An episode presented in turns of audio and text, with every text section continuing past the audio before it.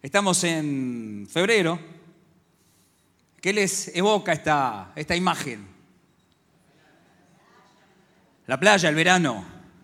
¿Se imaginan ustedes bajando por la escalera cargados? O nosotros cargados, sombrilla, silla, mate, libro. Y llegan ahí.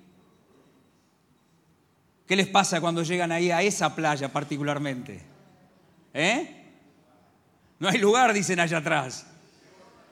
Me voy, dice uno. Y después atrás tu esposa dice, yo me quedo. Y de repente vos no tenés el auto para sacarlo. Entonces yo podría decir que este mensaje hoy se va a llamar Buscando lugar. No se llama Buscando lugar, tranquilo. Pero es parecido. Pero este mensaje bien se podría titular Buscando lugar, porque todos nosotros, al igual que en la playa, estamos buscando un lugar para nuestras vidas. Cuando buscamos un lugar en esa playa, porque no nos podemos ir, no solo buscamos un espacio físico donde poder apoyar nuestras cosas, sino que además ese espacio incluye la necesidad de que en él podamos disfrutar. Y es así como alguno de ustedes buscará un lugar de arenas flojas porque les gusta la arena floja. Otros buscarán la arena dura porque les gusta la arena dura. Unos se acercarán a la orilla, arriesgándose a que cuando la marea suba les moje todo lo que llevaron. Otros se pondrán lejos y priorizarán otros aspectos. Algunos se sentirán muy cómodos y pasarán la tarde más linda de sus vidas. Y otros la pasarán quejándose porque el de al lado grita mucho, porque el nene le tira arena. Y la tarde capaz que no es tan buena como nosotros pensábamos. Todos necesitamos encontrar un espacio, un espacio en el que nos sentamos cómodos, un espacio donde podamos descansar, un espacio donde podamos esparcirnos, un espacio donde podamos desarrollar aquellas actividades que nosotros queremos. Y cuando se trata de la vida, esto adquiere una importancia fundamental. Todos nosotros necesitamos en la vida un espacio que va más allá del espacio físico que tiene que ver con el espacio de nuestro tiempo, el espacio de nuestras familias, el espacio de nuestras emociones, el espacio de quienes nosotros somos. Y necesitamos un espacio en el que nosotros nos podamos desarrollar en todo aquello en lo cual nosotros estamos llamados a hacer. En plenas vacaciones, me choco con un texto que me llamó tremendamente la atención. Y me llamó tanto la atención del texto que sumado seguramente a experiencias de mi vida pastoral, el texto me llegó a lo profundo de mi corazón. Y en lo profundo de mi corazón, Isaac llama mi atención y me dice, llamó a aquel lugar Rehobot, que significa espacio abierto. Porque dijo, al fin, al fin el Señor ha creado espacio suficiente para que prosperemos en esta tierra. En otras versiones dice un espacio para que fructifiquemos, un espacio para que produzcamos. En un lenguaje más actual, un espacio en donde podamos hacer la diferencia. Ahora, es importante que nosotros lleguemos a darnos cuenta este concepto de espacio abierto. En el caso de Isaac dice, llegamos. Y van a ver que al principio los voy a confundir, porque estoy de acuerdo con Isaac, que hoy en la mañana yo quiero decir que Dios tiene un espacio abierto para cada uno de nosotros. Algunos decimos amén con fuerzas y otros lo estamos necesitando, porque no necesariamente estamos seguros de estar cómodos en el espacio en el que hoy nos estamos moviendo. Pero hay algunos aspectos que ustedes se darán cuenta al final del mensaje, que no estoy tan de acuerdo con Isaac. Isaac dice, llamó a aquel lugar Rehobot, que significa espacio abierto. Al fin el Señor ha creado espacio suficiente para que prosperemos en esta tierra. Otras versiones, para que fructifiquemos, para que produzcamos, para hacer la diferencia, porque fuimos creados con propósito. Cada uno de nosotros fue creado con propósito. Dios tiene un espacio abierto para vos. Esto está en las paredes de nuestro templo. En los distintos lugares hay salones donde tú vas a entrar. Y vas a ver que te vas a chocar con la expresión si ya no lo has hecho. Fuiste creado con propósito. Fuiste creada con propósito. Puedes escuchar los podcasts del verano y vas a ver cómo nuestro pastor de distintas maneras, con distintos enfoques, nos ha estado incentivando para que Dios cumpla su propósito en nuestras vidas. Ahora, cuando nosotros nos sentimos incómodos, hay situaciones en las que nosotros estamos reactivos. Cuando por distintas etapas de nuestra vida sentimos que nos quedamos sin propósito, nos sentimos vacíos y sin energía. Cuando nosotros estamos sin un propósito en nuestra vida, nuestro carácter y nuestras emociones y nuestras energías cambian. Me puedo ir al extremo de no solo andar sin rumbo. Cuando uno se enfrenta a personas, a pacientes que tienen problemas de dependencia, una de las cosas que a nosotros nos dicen es, no sé cuál es la razón de mi vida. Algunos de ellos por múltiples razones que podrán tener que ver con sus antecedentes, con su actualidad, con lo que son, con lo que sienten, con lo que le hicieron. Todos nosotros podemos tener incomodidades en cuanto a cómo nos sentimos en el espacio que nosotros hoy estamos ocupando para vivir. La expresión máxima es aquella en la cual la persona empieza a tener fantasías de autoeliminación porque no encuentra propósito para vivir. Así sea que simplemente estemos un poco reactivos con el humor algo alterado, o así estemos en expresiones que realmente venimos buscando a Dios porque estamos desesperados. Vuelvo a decir, hay un espacio para vos y para tu vida, para que Dios pueda cumplir un propósito eh, a través de tu vida, y ese espacio es abierto y para vos. Vamos a abrir en el libro de Génesis capítulo 26, del 1 al 4 y del 12 al 22. Independientemente del formato en el que hablan la palabra de Dios e independientemente que esté allí proyectado, todos los que quieran dejar abiertas, abierto este pasaje, déjenlo abierto, porque yo lo voy a leer, pero después vamos a ir a buscar enseñanzas en él. Les cuento que este capítulo 26, a pesar de su conclusión, porque yo arranqué con el versículo 22 que está al final, es un capítulo que por momentos parece intrascendente. Es un capítulo que uno lo mira y dice, ¿de dónde nosotros vamos a obtener algo que nos haga bien en esta mañana? Es el único capítulo que habla de Isaac solo, porque los otros capítulos hablan de Isaac y la relación con su padre Abraham. Los siguientes capítulos hablan de Isaac y la relación con sus hijos, Jacob y Esaú. Es el único capítulo de la palabra de Dios que habla de Isaac solo. Y cuando habla de Isaac solo tampoco nos dice mucha cosa de Isaac. O sea que es un capítulo que por momentos uno se enfrenta a él y parece intrascendente. Sin embargo, de él se van a desprender verdades movilizadoras y trascendentes que estoy seguro que le harán bien a nuestras vidas, porque también le hizo bien a la mía, porque en la palabra de Dios no hay texto, no hay palabra, no hay versículo, no hay punto y coma que sea intrascendente. Un hambre terrible azotó la tierra. Yo estoy en la nueva traducción del viviente. Tengan todas las versiones que ustedes quieran abiertas. Un hambre terrible azotó la tierra como había ocurrido antes en tiempos de Abraham. Era la segunda hambre grande. Así que Isaac se trasladó a Gerar donde vivía Abimelech, rey de los filisteos. El Señor se le apareció a Isaac y le dijo, no desciendas a Egipto, sino haz lo que yo te digo.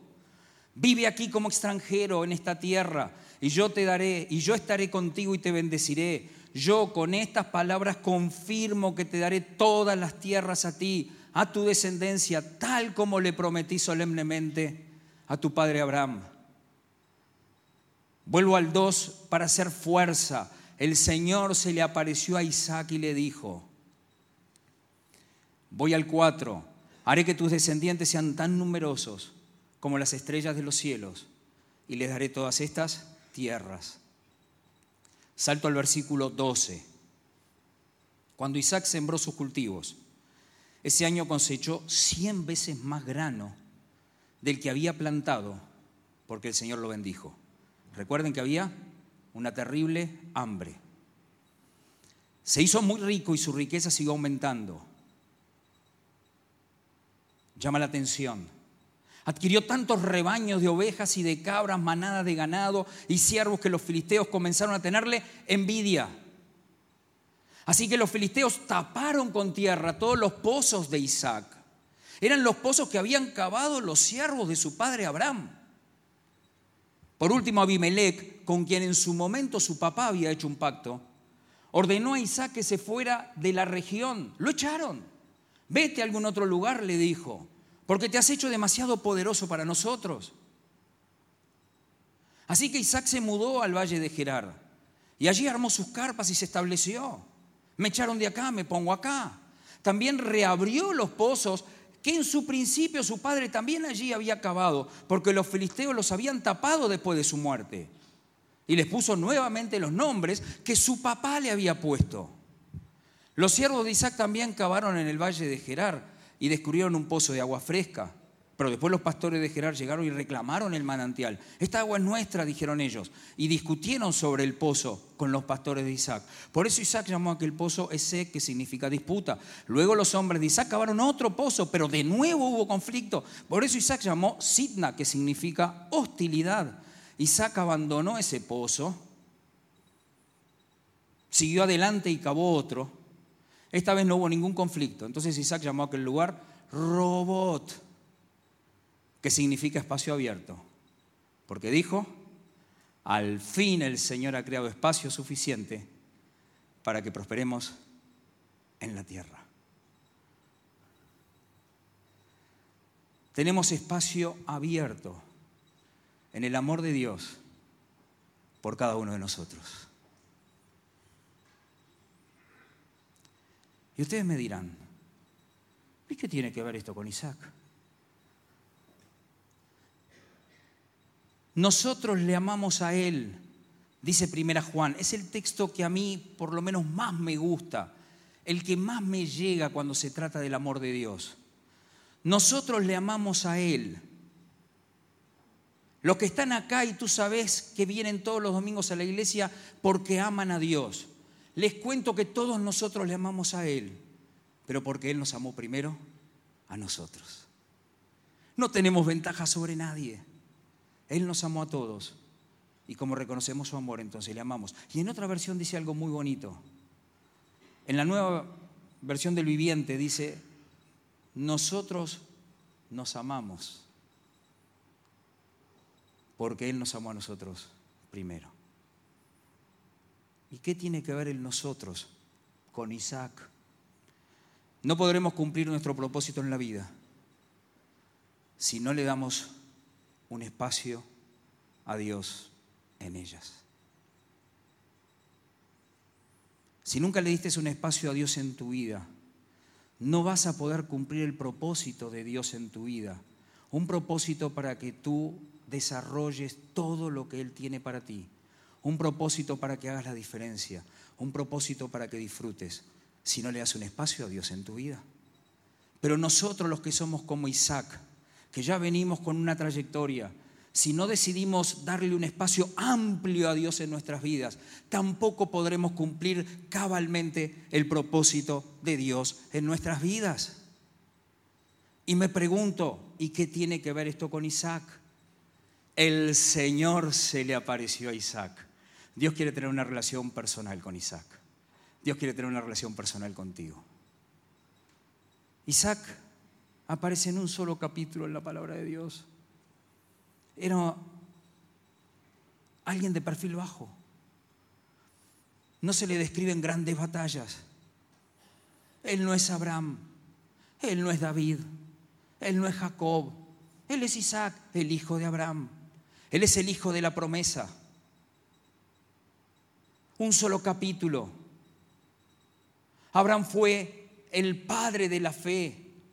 El domingo pasado nosotros hemos hablado de Abraham y el pacto abrahámico, cómo a través del pacto abrahámico Dios bendijo a Abraham y bendijo a nosotros, porque la simiente y las estrellas tienen que ver con nosotros. A pesar de haber hecho ese pacto abrahámico, ese pacto que repite con David, a Isaac se le acerca personalmente y le dice, yo estaré contigo. Hoy Dios te está diciendo, yo estaré contigo independientemente de la circunstancia que estés viviendo. Isaac fue el hijo de la vejez. Isaac tuvo problemas en su niñez. Isaac tuvo un hermano con el que tuvo allí alguna relación que hoy diríamos disruptiva. Isaac tuvo un episodio que si lo ajustamos a su época lo vamos a entender, que tuvo que ver con el acompañamiento del sacrificio de su padre. Quizás no lo entendamos. ¿Cuántos episodios en nuestra vida quizás nos estén frenando? Pero hoy Dios quiere tener una relación contigo. Hoy Dios quiere hacer un pacto contigo. Y no importa el pacto que haya hecho con nadie, este pacto es personal. Yo estaré contigo. Años después,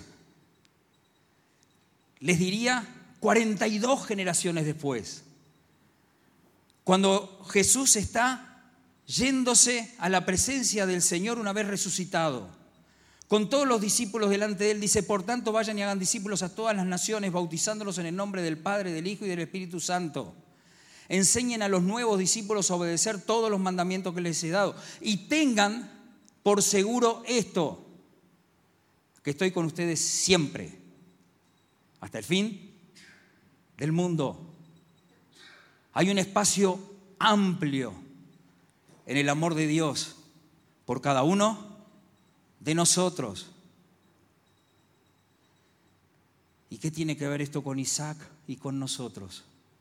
Porque Isaac, a pesar de ser una persona de perfil bajo, Isaac, a pesar de ocupar un solo capítulo en la palabra de Dios, Isaac, aunque no tenga grandes proezas, Isaac fue el que continuó con la genealogía que después termina en Jesús. Abraham fue el padre de Isaac, Isaac fue el padre de Jacob, Jacob fue el padre de Judá y de Sus, y allí arrancan sus hijos.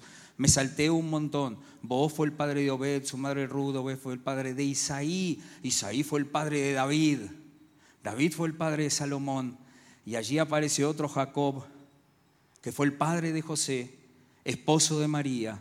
María dio a luz a Jesús, quien es llamado Mesías. Y pasaron, dice, todos los que aparecen en la lista abarcan 14 generaciones desde Abraham hasta David. 14 desde David hasta el desierto de Babilonia y 14 desde el desierto de Babilonia hasta que vino el Mesías. Y hoy otra vez nos dice, yo estaré contigo. Hay un espacio amplio en el amor y en el interés de Dios por vos, por cada uno de nosotros. Y todo esto empieza a parecerse a iglesia, porque Jesús es iglesia, porque discípulos es iglesia, porque hermanos es iglesia. Por eso tenemos un espacio abierto en la iglesia para nosotros. Es trascendente este capítulo. Este capítulo de Isaac uno solo, si no hubiera existido Isaac no hay genealogía. Si Isaac no hubiera aceptado que Jesús entrara en su vida, que Dios entrara a su vida, no habría genealogía. Pero hubo genealogía gracias a que Isaac le dio un espacio a Dios en su vida y cumplió el único propósito trascendente, que fue formar parte de la genealogía que nos traería Jesús y Jesús que nos trajo en la iglesia, hay espacio abierto en la iglesia para vos. Hay espacio abierto para que encuentres aquí el amor que estás buscando. Hay espacio abierto aquí para que encuentres la seguridad que estás buscando. Hay espacio aquí para que encuentres el abrazo de los hermanos que estás buscando. Hay espacio aquí para que encuentres la guía de Dios que estás necesitando.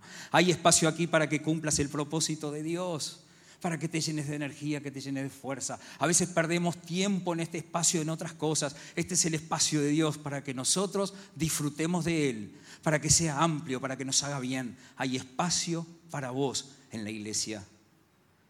Si lo estás necesitando, este es su lugar. Hay un espacio amplio en la iglesia para nosotros. Por eso yo decía lo de los abuelos. Por eso yo disfruto cuando nos abrazamos. Es mucho más que un saludo. Es decirte que esta es tu casa, esta es tu familia, este es tu espacio. Haciendo pozos y edificando el reino. Si yo les pregunto, ¿qué hacía Isaac? ¿Qué me contestarían? Algo diría, criado ganado les aclaro, ovejas. Por eso hacía pozos. Porque en medio del desierto necesitaban tener agua fresca. Por eso era tan grave que taparan los pozos, porque se quedaba sin sustento. Ahora, hacía pozos. ¿Qué hizo en todo ese capítulo? Además, si lo leen con atención, de haber cometido algunos errores. Pozos. Hacía un pozo, se iba, hacía otro pozo, se iba, hacía otro pozo, se iba. ¿Era algo complejo? Seguramente sí, tendría su ciencia, pero hacía pozos, cuidaba ganado. Y quizás eso no es trascendente. ¿Qué era lo trascendente de Isaac? Que gracias a Isaac se edificó el reino. ¿Cuántas veces nosotros pensamos que lo que hacemos es poco importante? ¿Cuántas veces nosotros pensamos que qué tengo yo para aportar?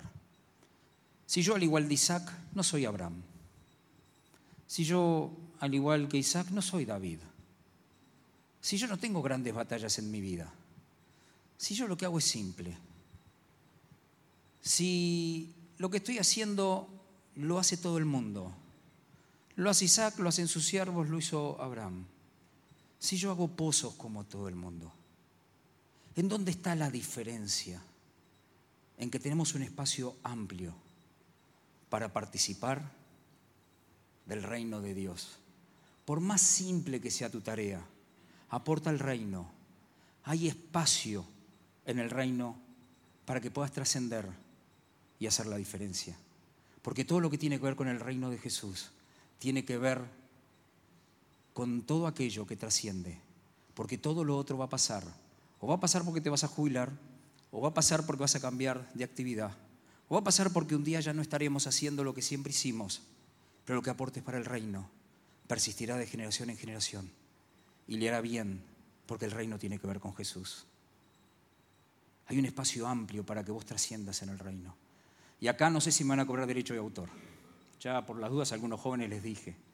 Pero este espacio lo van a llenar los jóvenes. Si yo fuera medio moderno, diría, entren a Insta. Para los que no entienden, entren a Instagram. Y si no saben entrar a Instagram, busquen. Y bueno, si los jóvenes son como todos los jóvenes, cuando entremos todos se van a borrar y van a ir a otra plataforma. Los jóvenes van a bendecir ahora porque mientras yo iba preparando este mensaje, había un testimonio, después había dos, después había tres, después había cuatro. Y digo, bueno, que paren porque no quiero dejar a ninguno afuera.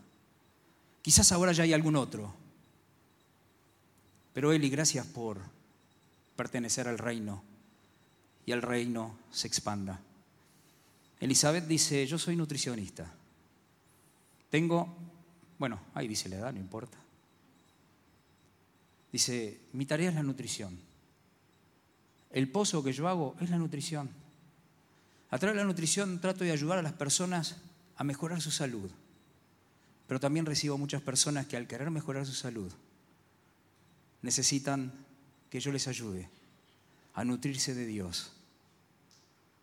Porque necesitan tener salud espiritual, además de salud física. Elizabeth no es nutricionista.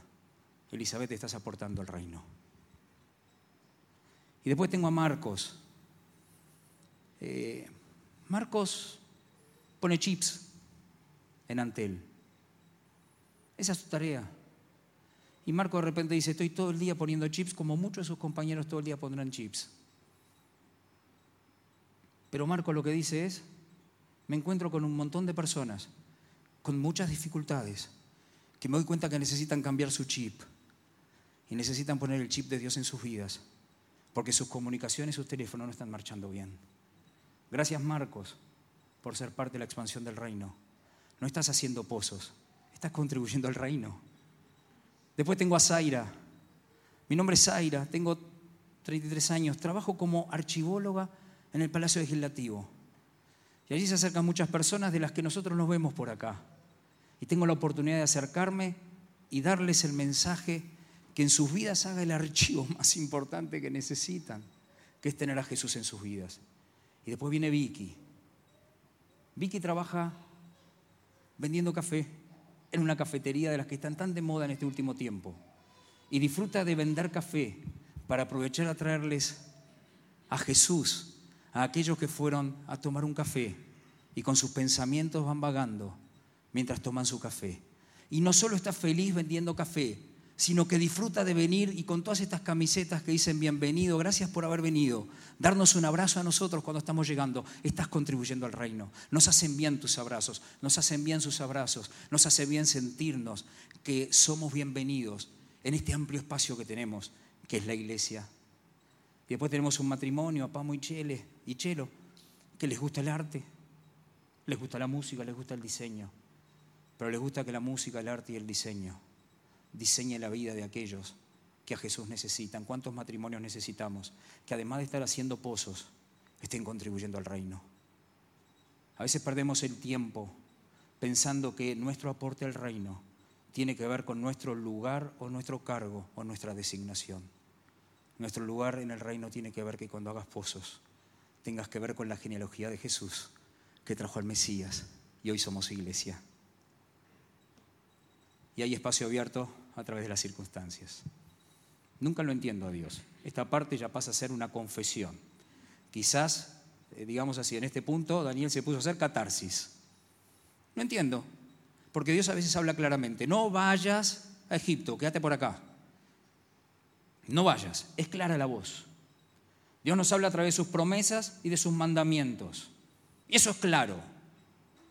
Pero a veces empiezan a pasarnos cosas y ya no entendemos por qué nos dijo que nos quedemos aquí si empiezan a pasar cosas. Y nuestra cabeza y nuestro corazón y todas nuestras emociones se centran en las circunstancias. Las circunstancias empiezan a trabajar entre nosotros y empezamos a sentir que nuestro espacio está restringido. Un hambre terrible. Vivió como extranjero. ¿Cuántos de nosotros vivimos como extranjero porque vivimos entre personas que no comparten absolutamente para nada nuestra forma de sentir y ser. Nosotros les amamos, pero sentimos por momentos que somos extranjeros. Pero también cuántos en la congregación son extranjeros porque han venido escapando o buscando un lugar donde haya un espacio abierto para Dios, porque de alguna forma en el lugar de donde son de origen, existen situaciones de necesidad, vivió como un extranjero y ser extranjero tiene connotaciones que solo quienes son extranjeros en un lugar lo saben. Le iban tapando con tierra todos los pozos. Comenzaron a tenerle envidia. Lo echaron. Le reclamaron pozos que ya le pertenecían incluso a su familia. Presentaron hostilidad. Él veía todo eso con realidad, tanta realidad, eh, porque no era algo que uno a veces se hace la película, en este caso nadie se está haciendo la película, era realidad todo lo que le estaba pasando, tan realidad que hasta nombre le ponía a los pozos según las circunstancias. Pero quiero decirles que hay espacio abierto en medio de las circunstancias, porque a través de las circunstancias Dios nos está guiando. Paz no es ausencia de conflicto, es la presencia de Dios en medio del conflicto. Hay un espacio abierto para Dios en medio de las circunstancias. Dice el apóstol Pablo, ¿qué podemos decir acerca de estas cosas tan maravillosas como estas? Maravillosas. Dios está a favor de nosotros. Y él se pregunta, ¿quién podrá ponerse en tu contra? Si Dios no se guardó ni a su propio Hijo, sino que lo entregó por todos nosotros, ¿nos dará también todo lo demás? ¿Acaso hay algo que podrá separarnos del amor de Cristo? Sea que Él ya será, como alguna vez nos preguntamos, que Él ya no nos ama. Si tenemos problemas, o aflicciones, si somos perseguidos o pasamos hambre, o estamos en la miseria, o en peligro, bajo amenaza de muerte. Él ya no nos ama. Dios ya me dejó solo, ya no escucha mis oraciones.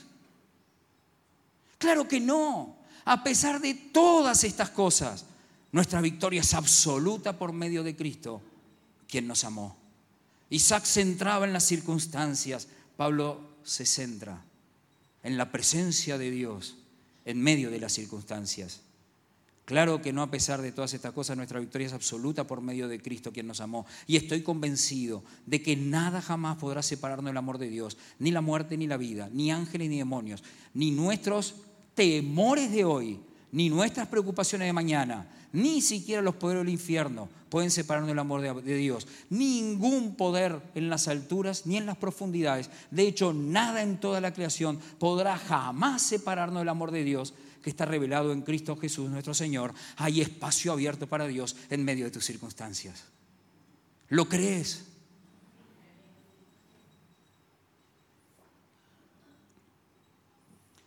No te pongas límites y ocupa el territorio que Dios te está prometiendo.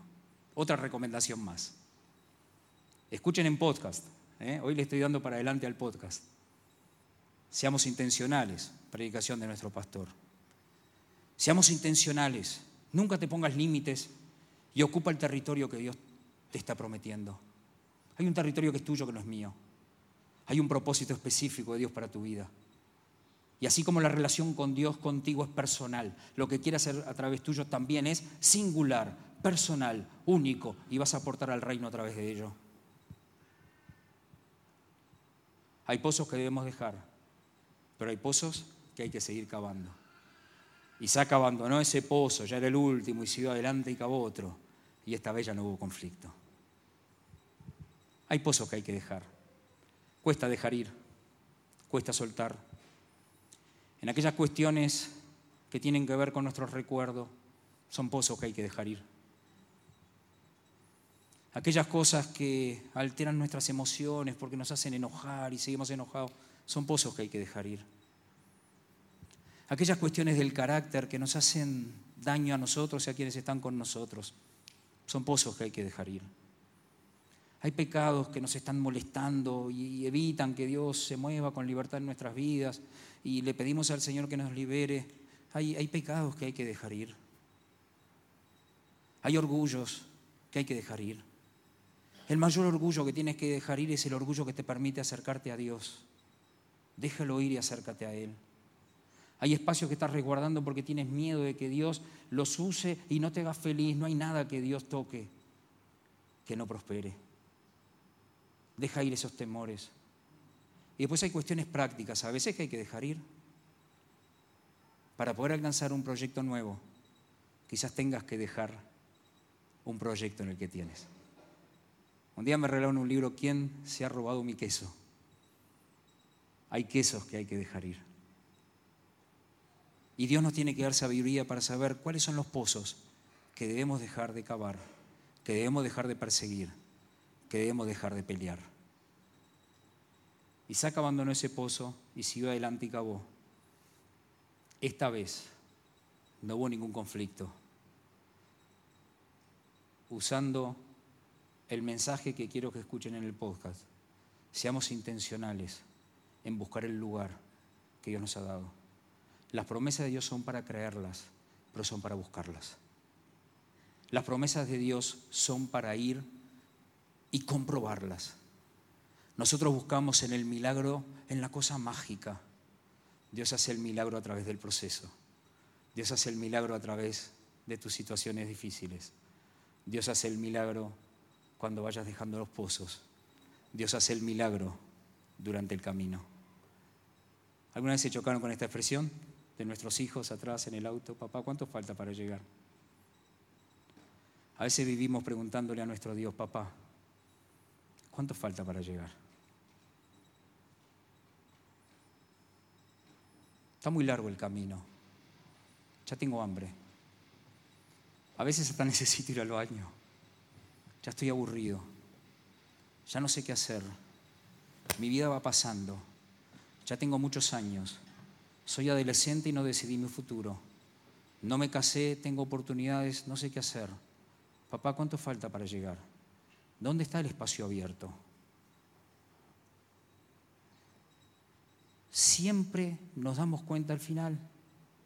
Isaac dice, al fin, al final, y ahora viene lo que yo no estaba de acuerdo un poco al principio. A mí me impactó este pasaje. Pero dice, al fin el Señor nos ha creado espacio suficiente, suficiente para que prosperemos en la tierra. Y estoy de acuerdo, Dios tiene, y sostengo lo mismo que al principio, espacio suficiente para cada uno de nosotros. Su espacio es inagotable. No tenemos que pelear como los siervos de Abraham. Hay espacio para nosotros. Pero él dijo al fin, papá, ¿cuánto falta para llegar? Y papá dice, pero si la estamos pasando bien, si siempre hubo espacio, el amor de Dios por nosotros nunca se agotó. En su pueblo, en la iglesia, tenemos espacio para que nuestras vidas se desarrollen, para que nuestras emociones se encuentren su cauce, para que podamos desarrollarnos en aquel propósito que Dios tiene para nosotros. Pero si no necesitas un título, si no necesitas que alguien te reconozca, si no necesitas tener grandes riquezas, porque puede formar parte de la expansión del reino, que es lo único trascendente. Es lo que le hace bien a todas las personas de generación en generación. 42 años pasaron, 42 generaciones después de Isaac. Hasta que vino Jesús, murió por nosotros y resucitó. Y hoy tenemos iglesia. Y en medio de tus circunstancias, siempre estuve yo manejando.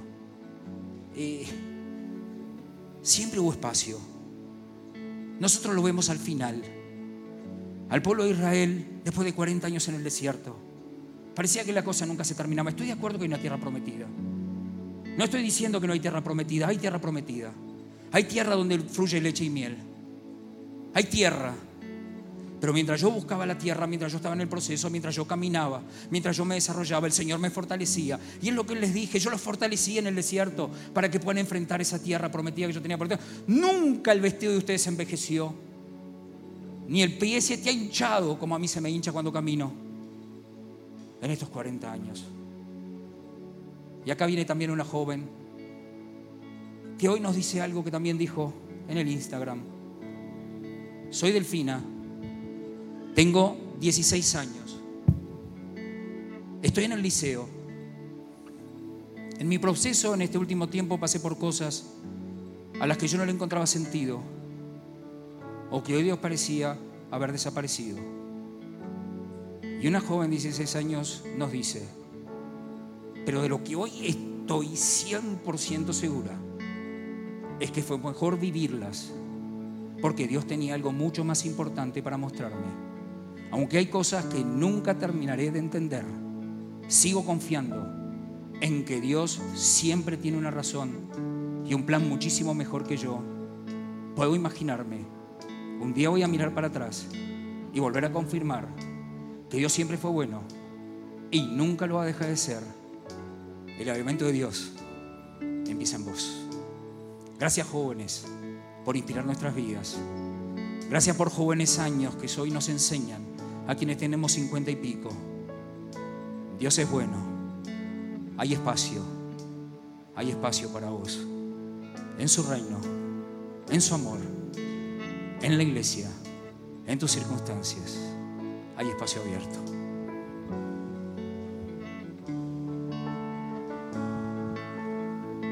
Muchas gracias, hermano Daniel, por compartir la palabra de Dios. Y todos nosotros queremos ser útiles en la mano de Dios. Ayer yo estaba en una mesa compartiendo un tiempo. Había una persona que había estudiado leyes, otra persona que había estudiado medicina, otra persona que había estudiado psicología y en mi caso había estudiado teología. Otros quizás no estudiaron, pero tienen oficios, tienen profesiones, tienen espacios. Y yo les decía a estas personas lo mismo que este mensaje. Dios nos llama a todos, a todas.